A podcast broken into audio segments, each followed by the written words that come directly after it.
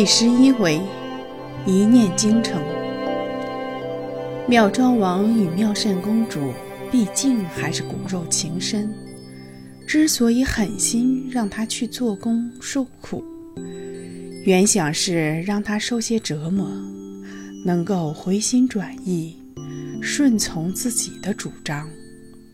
哪想到这位公主意志坚决，情愿身体上受尽苦痛，也始终不改修道的初衷。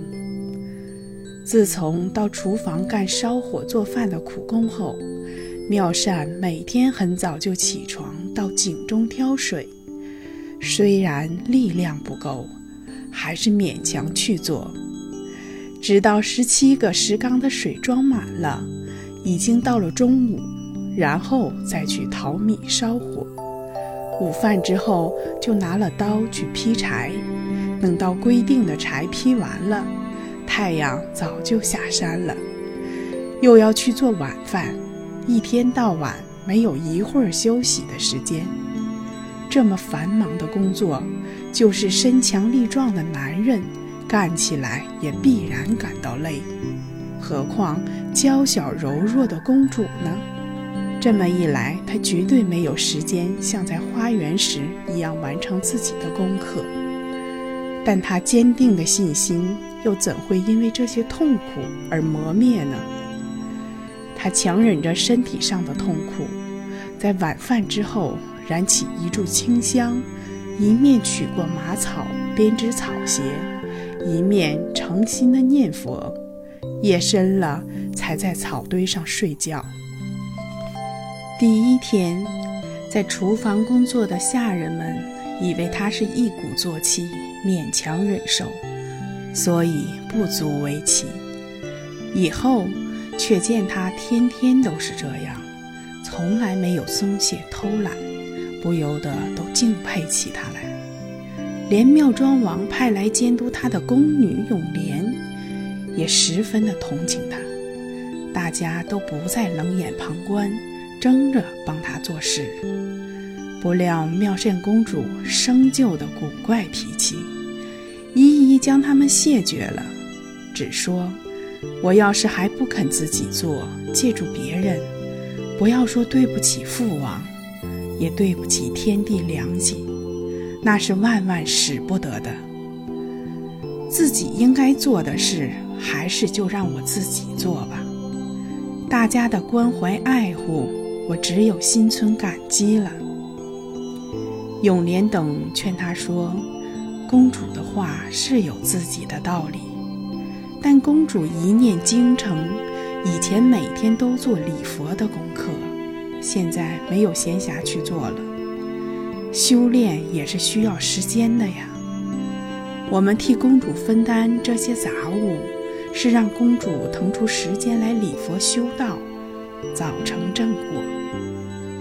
妙善公主喜形于色地说：“善哉，善哉。”看不出你们都很诚心的，但是却只知其一，不知其二。礼佛修道，重要的是在于修心。只要心里虔诚向佛，就是不诵经、不做功课，也会得到感应。现在我虽然没有时间做功课，但一颗心。却无时无刻不在佛祖左右。那些劈柴挑水的工作，还是由我自己去做。要是你们真心向佛的话，大家可以按我刚才的话去做，总有一天会有感应的。永莲等见他如此坚决，也不好再继续强求，只好由他。然而暗中却想了个方法出来。等公主睡觉之后，大家瞒着她，将石缸装得满满的，木柴也替她劈好了，只剩下淘米烧火一些轻松的事情，让她自己去做。妙善公主第二天起来，正挑着一桶水准备倒入缸中，不料那十七个石缸已被水装满了。心中觉得很奇怪，再到柴场上一看，该劈的柴也全都劈完了。他问在厨房工作的人，那班人却说：“我们都是刚刚起床，谁也没有做过这些事情，真奇怪。难道这厨房里出了什么神灵吗？”众人七嘴八舌地说着，宫女永莲乘机进言说：“公主啊，我倒觉得这些事儿并不是谁替公主做的，是因为公主诚心礼佛，佛祖见于公主一片赤诚之心，所以特地施展法术，暗中帮助公主。”妙善公主一听，也觉得很有道理，于是口宣佛号。感谢佛主的护佑，现在水不用她挑了，柴也不用她劈了，空闲的时间也就多了。但她却没有将多余的时间用来诵经礼佛，只要有时间就去编草鞋。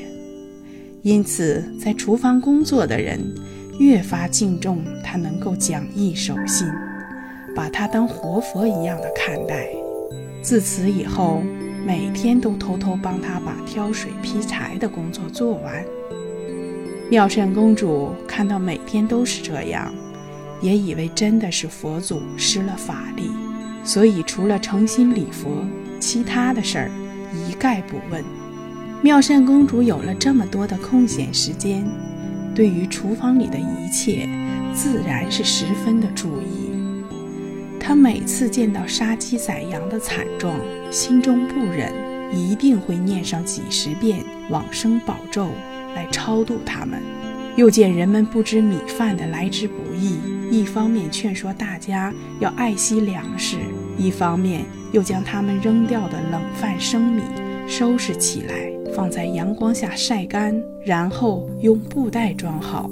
稻草上遗留的谷子也一样的加以收藏。这也算是他的日常的功课了。转眼间，妙山已经到厨房工作一年了。